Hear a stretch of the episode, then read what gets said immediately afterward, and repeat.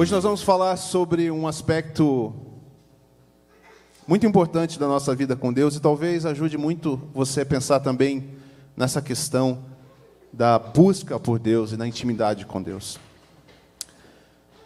Hoje nós celebramos aí no nosso Brasil, eu não sei se é no mundo, eu acho que Dia dos Pais não é igual em todos os lugares do mundo, mas mais uma vez parabéns aos, parabéns aos pais, aqueles todos que já desfrutam disso.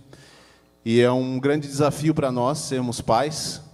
Quem já é pai, que tem filho, aí levanta a mão. Me disse é de boas. Tranquilíssimo, né? Eu achei assim, estava preocupado quando eu ia ser pai. Falei, depois fui, fui experimentando. Que tranquilidade, né? Nenhuma preocupação, nenhuma, nenhuma coisa mal feita da minha parte. Nunca, nunca assim exagerei nada e nunca deixei nada a quem. Cara, se não é pela graça de Deus, a gente nem aguenta ser pai. Eu sei que isso serve para as mães também, mas hoje eu estou aqui focando um pouco nos homens. É um privilégio ser pai. E vocês vão ver por quê em alguns minutos. Mas de fato, a paternidade nos traz desafio. A paternidade nos traz desafio até quando nós não éramos pais, quando nós éramos mais filhos. Nós ainda somos filhos, né? Mas quando nós éramos jovens, a nossa relação com nossos pais, ela, ela é diferente quando nós somos crianças. Eu olho para as crianças pequenininhas que estão aqui e os pais falam: que doçura, né? Que belezinha, olha que fofinha, né? Rapaz, às vezes eu dou mancada, mas ainda assim ela vem e me abraça. Né? Não liga. Aí chega na, na adolescência, eu vou aqui. É, como fala, puxar sardinha das meninas. Eu acho que as meninas não são assim. Os meninos são, os homens aqui vão ver comigo se não são. Chega na adolescência, a gente fica meio rebelde com nossos pais, né? A gente já não topa muito as ordens, a gente já quer decidir por nós mesmos, e a coisa vai ficando mais grave. É, são as fases. Esses são são momentos diferentes da nossa vida. Então, paternidade, ela está envolvida em tudo, desde a nossa nosso nascimento, as fases da nossa vida até nos tornarmos pais. A verdade é que nós, como filhos, como homens e como seres humanos, temos dificuldade de expressar perfeitamente o que é ser pai. Nós temos boa intenção. Estou olhando os pais ali no chão, ó. Eu, gente, tem, tem pai sentado no chão aqui, que nem criança. Eu conheço esses caras, eles querem ser bons pais. Quem não quer ser um bom pai? Mas nós falhamos. Nós falhamos no exagero, nós falhamos na falta, e nós precisamos do Senhor. Salmo 103, versículo 13 diz assim: Como um pai tem compaixão de seus filhos, assim o Senhor tem compaixão dos que o temem, pois ele sabe do que somos formados. Viu, Bruno? Relaxa. ele sabe do que nós somos formados, ele nos conhece. E ele lembra-se que nós somos pó. E aqui nós não vamos falar muito do aspecto do Senhor nesse sentido aqui do, do Pai em compaixão, mas é para nós começarmos com essa ideia de que Deus decidiu também, além de muitos atributos, se revelar como Pai.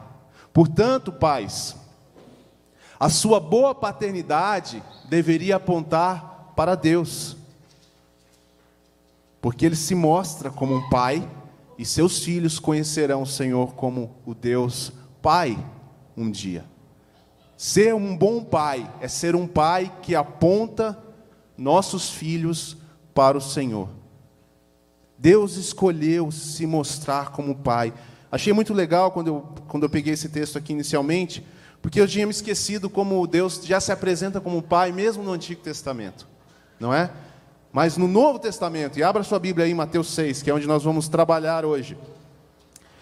Jesus vem, Jesus acaba é, iniciando o seu ministério, ele passa pelo batismo e ele introduz de forma definitiva a figura do Pai. Na verdade, o Pai faz um spoiler né, do ministério de Jesus, porque Jesus, no primeiro ato, meio público ali, ah, com João Batista ao ser batizado, os céus se abrem e Deus diz o quê? Este é Jesus, aquele que vai morrer na cruz por vocês. Este é Jesus, aquele que foi anunciado há muito tempo. Este é Jesus, aquele que fará muitos milagres entre vocês. Não, Deus diz: Este é meu filho amado, em quem eu tenho muito prazer. Essa é a revelação da paternidade de Deus e a forma como Deus olha para Jesus é a forma como Ele olha para você e para mim, agora que nós estamos em Cristo. O último texto que nós vamos ler hoje vai fechar essa ideia. Mas comece a pensar sobre isso. Deus nos ama e Ele se apresenta a nós como Pai. E Jesus, a partir desse momento, já no capítulo 4 e 5, ele fala alguma coisa, mas no capítulo 6, finalzinho do 5 para o 6, ele começa a usar a figura do Pai, direto, em algo que ele vai comunicar às pessoas. É sobre isso que nós vamos falar hoje. Nós vamos falar hoje sobre a recompensa da nossa relação com Deus, o Pai. Porque nós temos ideias do que, que sejam recompensas. Para nós, recompensas normalmente tem a ver com um ganho material, físico e natural. Eu quero propor para vocês hoje que a recompensa do relacionamento com Deus é o próprio Deus. A recompensa da relação e de caminhar com o Pai não são as coisas que o Pai dá, mas é a relação com o próprio Pai. E aqui nós podemos usar de uma certa maneira, com alguma limitação, até mesmo as crianças, nossos pequenos filhos, ou nós, como éramos crianças. As crianças preferem muito mais o pai do que os brinquedos. A presença do pai, o carinho do pai. Por isso, a partir dos quatro anos, lá em casa eu suspendi presente de aniversário. Porque se é sobre o pai, o que vocês acham aí, os homens aí, os pais? Boa ideia, né? Filha, está aqui seu presente. Cadê, pai? Sou eu, seu paizinho amado. As crianças não falam isso, mas você percebe isso se você estiver atento. O pai que está muito ausente, a criança sente. E é na fase da, de criança que ela sente mais. Porque na adolescente ela já está começando um processo de desenvolvimento próprio. Não é? Eu posso me lembrar aqui, não sei se meu pai está assistindo, então tem que cuidar que eu vou falar aqui hoje. É... Deve estar. Shalom. É... Abraço, pai. É...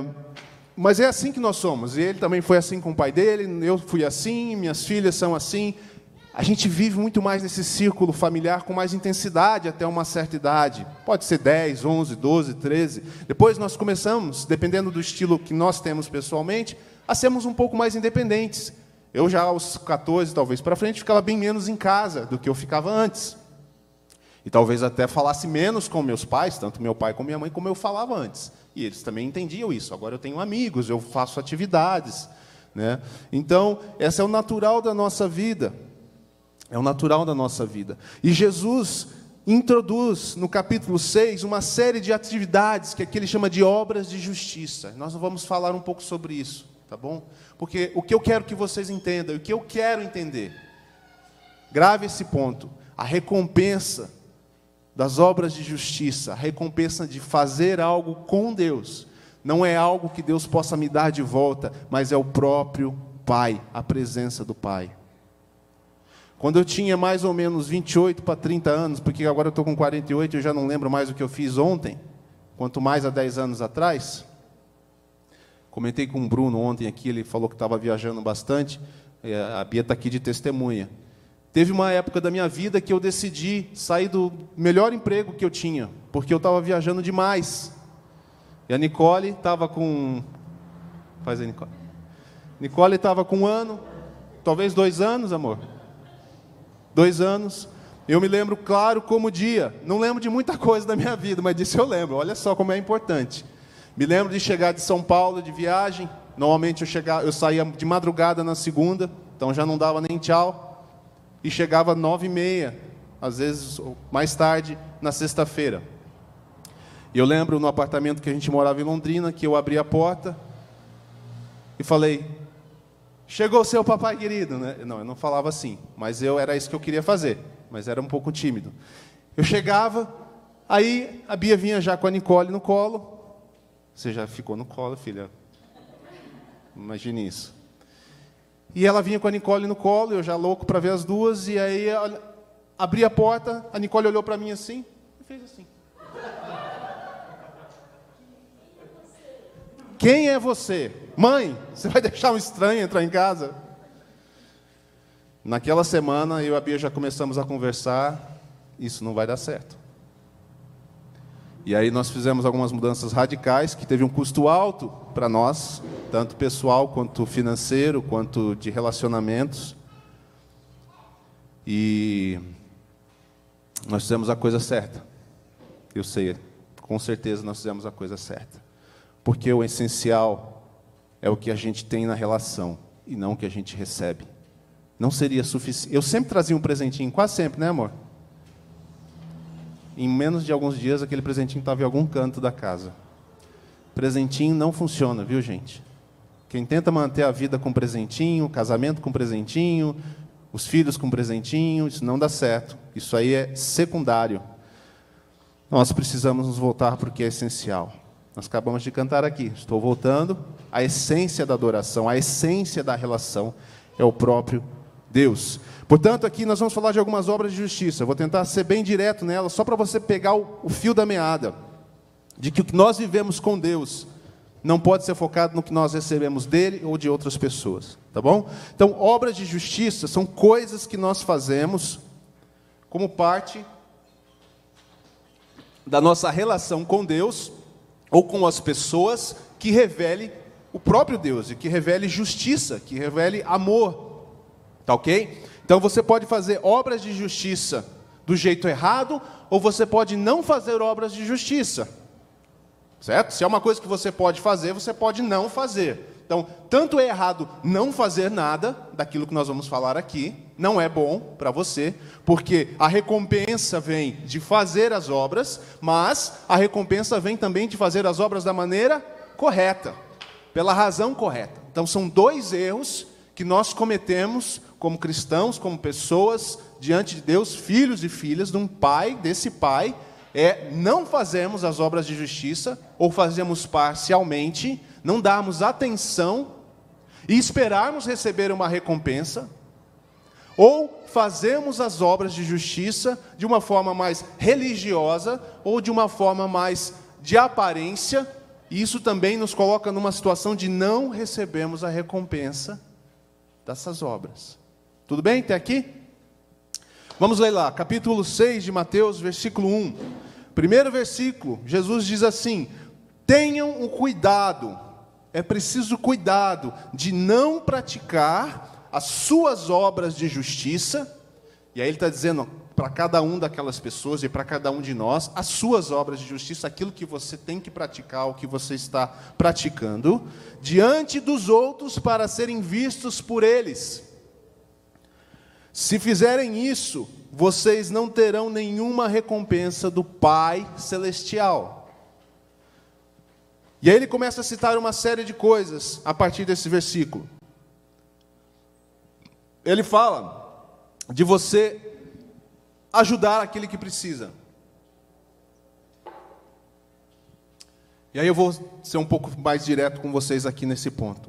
Quando nós ajudamos as pessoas, não como uma obra de justiça diante de Deus, mas para que outros nos vejam fazendo isso, ou nós fazemos não para os outros verem, mas por qualquer outro motivo que não a nossa relação com Deus, porque eu sou filho de Deus e porque eu entendo que o amor de Deus precisa ser expresso através da minha vida, quando eu faço diferente disso, ou eu estou preocupado com o que as pessoas vão ver, ou, em muitas situações, eu estou com a minha consciência meio que pesada, porque talvez eu ache que eu tenho alguma coisa que o outro não tem e eu preciso cumprir. Deus não quer que nós façamos essas coisas por questão de consciência nesse sentido, muito menos, vocês já sabem, para aparentar algo. Veja como Fulano é bom, está sempre ajudando aquele que precisa. Jesus diz: façam isso de forma que você preste a sua ajuda em segredo, e seu pai que vem em segredo te recompensará. É sobre a relação com o seu pai. As suas obras de justiça têm a ver, em primeiro lugar, com a relação com o seu pai. É por isso que a gente diz que Ele quer o nosso coração, porque nada mais na nossa vida vai ter a ver com as coisas em si, mas tem a ver com Ele, com a relação com Ele. Eu acho engraçado que Deus, Deus, Jesus usa aqui essa expressão do segredo, do secreto, porque muitas vezes são as áreas secretas da nossa vida que são as que estão mais complicadas. Lembra que eu falei que Deus quer o nosso coração por inteiro, mas às vezes a gente entrega partes? Tem gente que costuma dizer, tem um porão dentro da sua casa. Né? Se você é a habitação do Senhor, então você é a casa de Deus. Esse é o nosso entendimento. Sim? Nós somos, não é esse lugar aqui, nós somos a casa do Senhor, individualmente e como igreja. Mas a nossa casa muitas vezes ainda tem um porão secreto, um quartinho secreto. Deus pode passear em tudo, usa churrasqueira, pode usar o salão. Eu tenho uma sala de TV, é bem legal, o senhor fica bem acomodado lá, assiste um filminho. Mas aquela salinha ali, ali é a sala da bagunça. Ali é o ático, ali é a dispensa. Dispensa, nem fala em dispensa. Quanta tranqueira tem na dispensa, né? E a gente tem esse lugar secreto. Olha que interessante que Deus diz que o lugar secreto é onde Ele quer estar com você é onde Ele quer que você se revele a Ele e é onde Ele quer te conhecer. O seu Pai vê em secreto. Eu não vejo. Você não vê em mim, mas o Pai vê o secreto e Ele tem uma especial atenção pelo lugar secreto, porque talvez seja ali onde esteja a essência daquilo que você tem para entregar para Ele, que está faltando entregar para Ele. É a área mais difícil da nossa vida, talvez. Mas Ele quer estar lá com você. Segunda coisa que Jesus menciona como obra de justiça, que é a oração. Muitos gostavam de orar para ser vistos, e Jesus fala: a sua oração precisa ser no secreto. E eu chamei atenção aqui para um pedaço desse trecho, e ele diz assim: Jesus diz assim, um, e quando orarem, não fiquem sempre repetindo a mesma coisa, como fazem os pagãos não é uma pura reza, é uma conversa. Eles pensam que por muito falarem serão ouvidos. Não sejam iguais a eles, porque o seu pai, o seu pai, sabe do que vocês precisam. Quando nós somos crianças, os nossos pais sabem do que nós precisamos. Via de regra, claro, né? A gente, como eu falei no início, esquece aquela parte onde a gente faz besteira, tá bom? Pensa no, na parte importante. Nós sabemos o que os filhos pequenos precisam. Quando eles se tornam adolescentes, jovens, é mais difícil saber um pouco o que eles precisam. Nós precisamos conversar mais com eles, conhecer o coração deles. Mas com as crianças é mais fácil, porque as crianças, elas precisam quase que só do básico. Precisam de atenção, precisam de educação, precisam de disciplina, precisam de amor, precisam de comida, precisam de um teto. O seu pai sabe o que vocês precisam antes mesmo de o pedirem. Portanto, gente, se Deus, pensa isso comigo, se Deus sabe o que você precisa antes de você pedir, você acha que Deus está tão interessado assim no que você está pedindo ou não?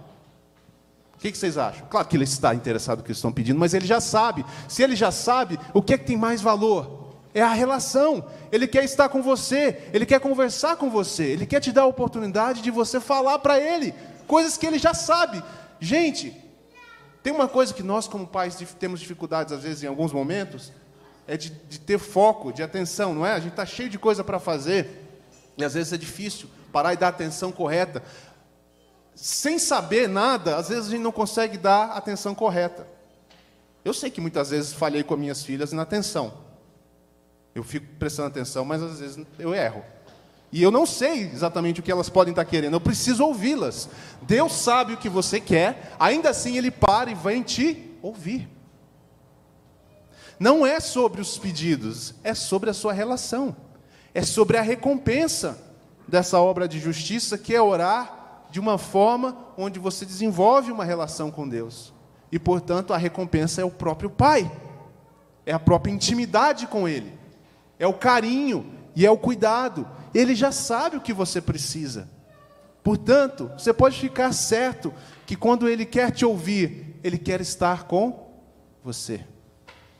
É isso que Ele quer. Se Ele não pedisse nada, você acha que Deus ia te deixar na mão?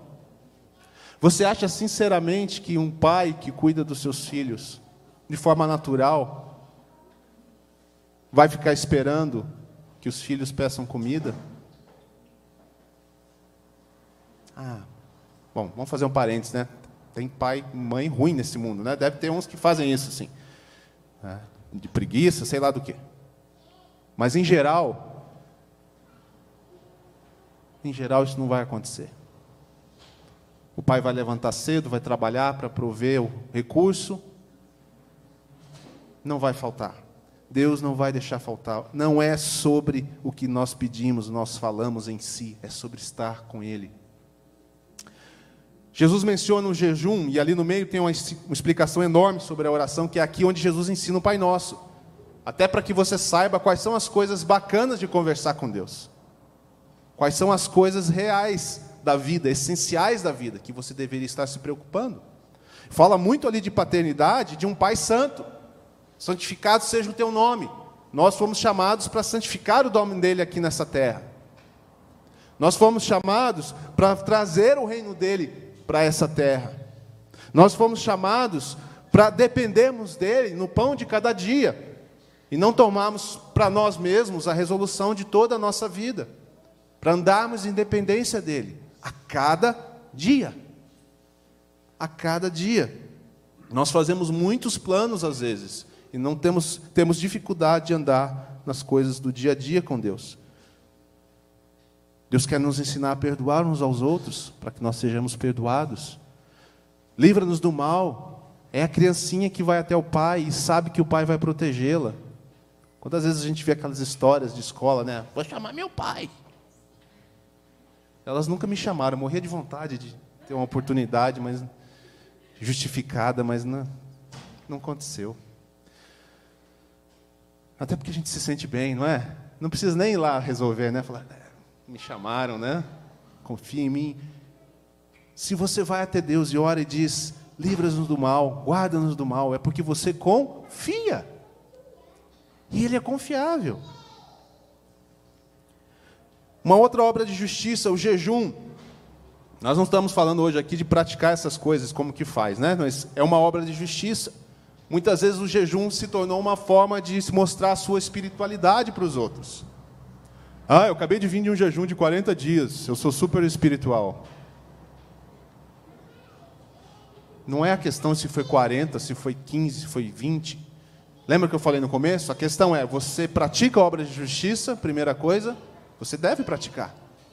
E você pratica elas de maneira correta, é por causa da sua relação com Deus, é para você crescer em Deus, para você conhecer a mente de Deus, o coração de Deus, para você ter autoridade de Deus, não porque você fez jejum e agora você merece, mas porque agora você confia nele a ponto de abrir mão de coisas que lhe dão prazer. O jejum fala literalmente da nossa natureza mais essencial.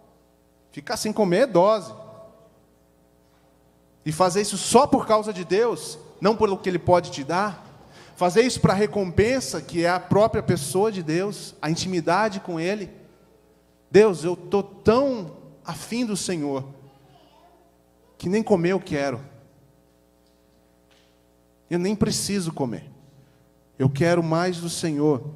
O texto diz que nós devemos, quando jejuar, arrumar o cabelo. Jejum não é para mostrar uma contrição, né, uma espiritualidade. Se arrume. Eu fiz uma nota para mim aqui. Arrume-se como se você fosse para o shopping. o pessoal gosta de ir para o shopping, se arruma para ir no shopping, se arruma para ir em loja, gente. Não faz muito sentido na minha cabeça, mas a gente faz isso.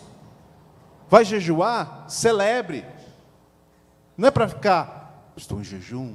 Né? O texto é claro, as pessoas fazem isso, se não fazem é na aparência, às vezes fazem no coração. Jesus está dizendo: pratique obra de justiça, pratique o jejum, mas pratique com alegria, porque você deveria estar feliz de estar buscando a Deus e não triste.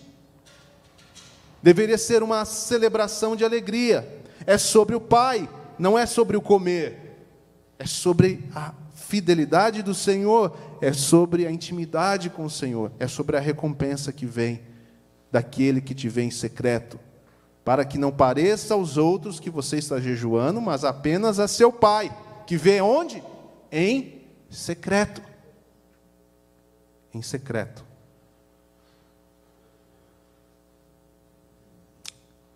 Jesus fala também sobre os tesouros. Não acumule os tesouros.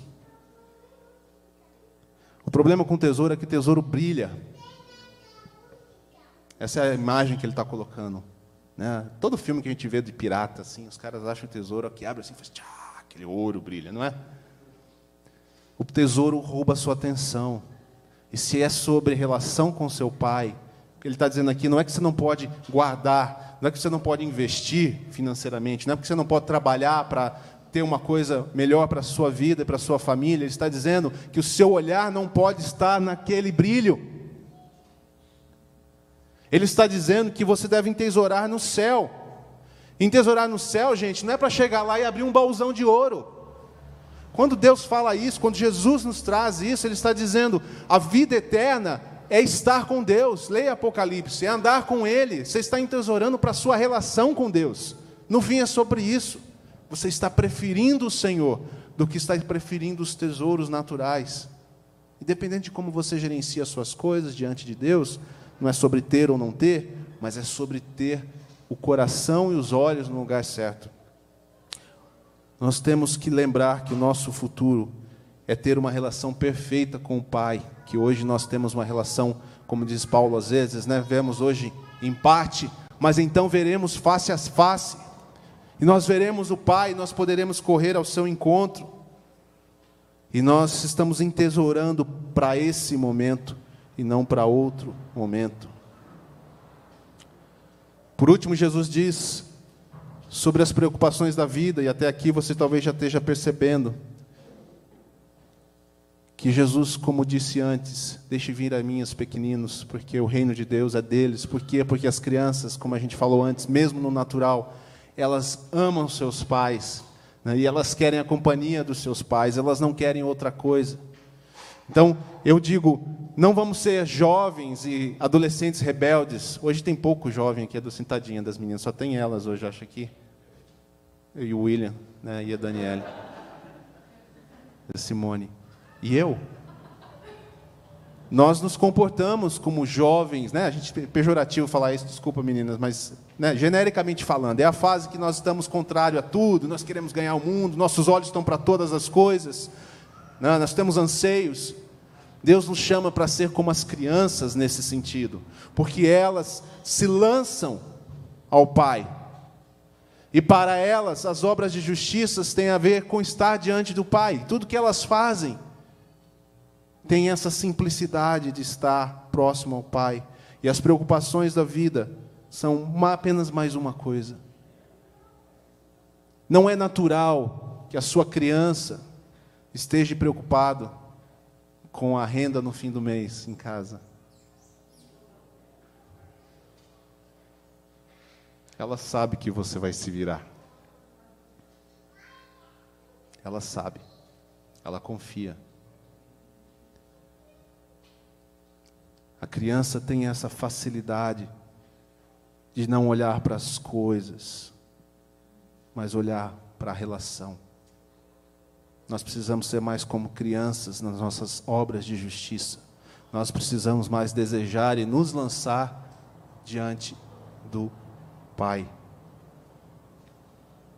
Isso é fazer obra de justiça da forma correta, vai nos levar a um caminho onde de fato a gente chega aqui no versículo 33, 33 que diz: Busquem, pois, em primeiro lugar o reino de Deus e a sua justiça, e todas essas coisas lhe serão acrescentadas. Todas essas coisas lhe serão acrescentadas, todas as necessidades da sua vida, tudo aquilo que você precisa de fato, o Pai vai cuidar enquanto você caminha com Ele, enquanto você experimenta Ele como a recompensa da sua vida. O Pai que vem em secreto te recompensará. Pratique obras de justiça. Esse é o desafio. A intimidade com Deus vem da prática das obras de justiça da forma correta. Vem de nos largarmos nele, de não estarmos demasiadamente preocupados com o dia de amanhã, as coisas que precisam ser feitas, de não termos uma vida voltada em tesourar em alguma coisa. Jesus também disse que onde estiver o teu tesouro, ali estará o teu coração. A dificuldade é que para a gente viver isso é quase impossível. É ou não é? Por isso nós dependemos do Senhor Jesus. Nós podemos viver assim, porque Cristo nos condiciona, Cristo nos dá essa capacidade, Cristo é o centro de toda a nossa vida. Abra sua Bíblia em Gálatas 4,6, é o último texto que nós vamos ler aqui hoje, que eu falei para vocês no começo. Gálatas, capítulo 4, versículo 6. Esse é um texto para você meditar, é um texto para você absorver, é um texto para você deixar Deus implantar ele no seu coração. Gálatas 6, cap, Gálatas 4, capítulo 6 diz: "E porque vocês são filhos". E aqui vai a primeira coisa que nós falamos. Nós estamos falando de Deus como Pai. Vocês precisam, nós precisamos crer que somos filhos, porque Ele diz que nós somos filhos. Nós não podemos aceitar qualquer outra coisa, qualquer outra voz que diga que nós não somos filhos, porque o dia que nós recebemos o Senhor Jesus, Ele nos adotou, o Pai nos adotou como filhos. Vocês são filhos e vocês são filhas de Deus, e portanto Ele é o nosso Pai. Ele é o nosso Pai, porque vocês são filhos. Deus enviou o espírito de seu filho ao coração de vocês. Diga assim: Eu sou filho. Não, se você é filha, você diz: Eu sou filha. Vamos lá. Eu sou filho. Aí, isso aí. Diga assim: Deus enviou o espírito de seu filho a mim. Deus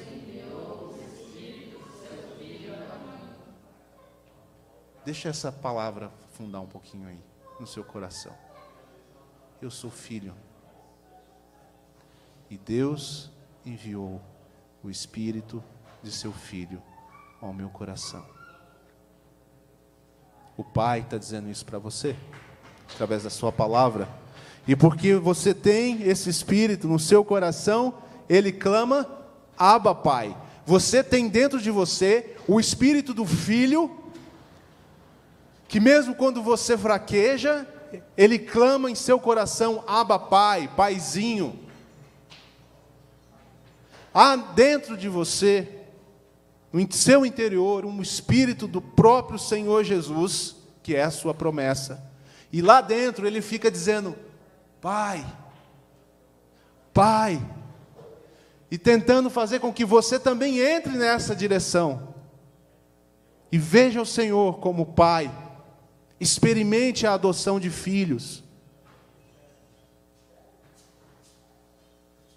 E você tem uma experiência da paternidade de Deus.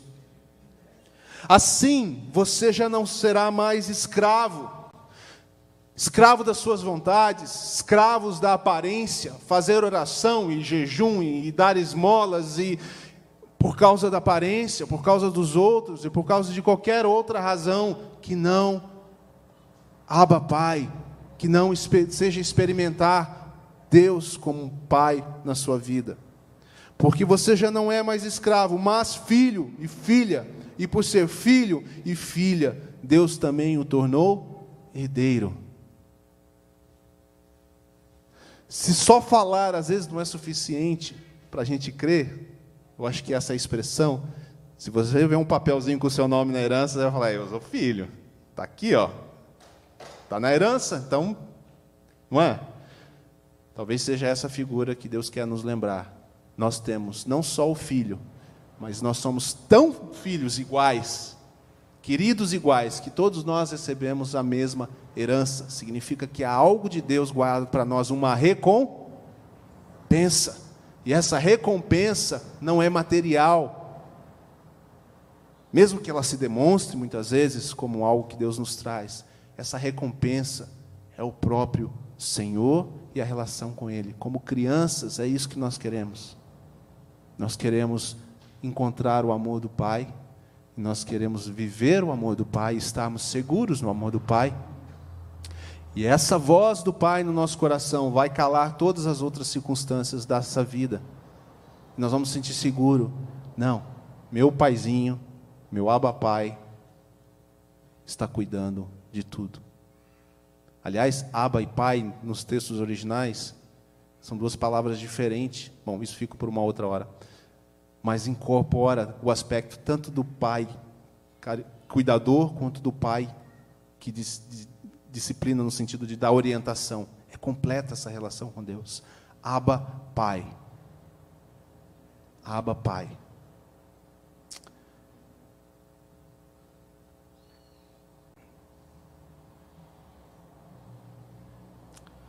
Deus quer que nós estejamos numa relação com Ele que é muito além de um cultural, na cultura cristã que a gente fala. Não é para cultura cristã, é para a realidade de vida cristã é para algo mais profundo, para algo que a gente experimenta.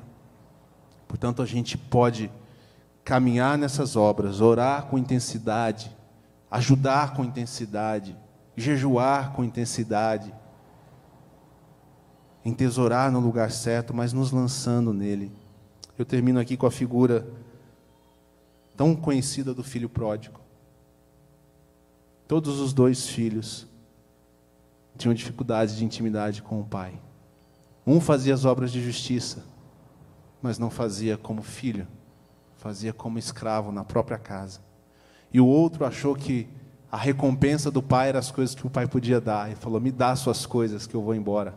O pai para ele era o que o pai podia dar.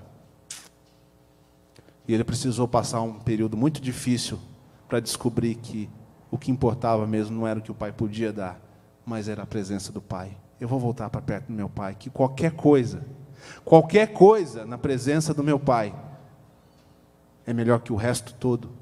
Nada funcionou para mim, eu fiz tudo o que eu queria fazer e nada disso me levou a lugar nenhum no fim das contas.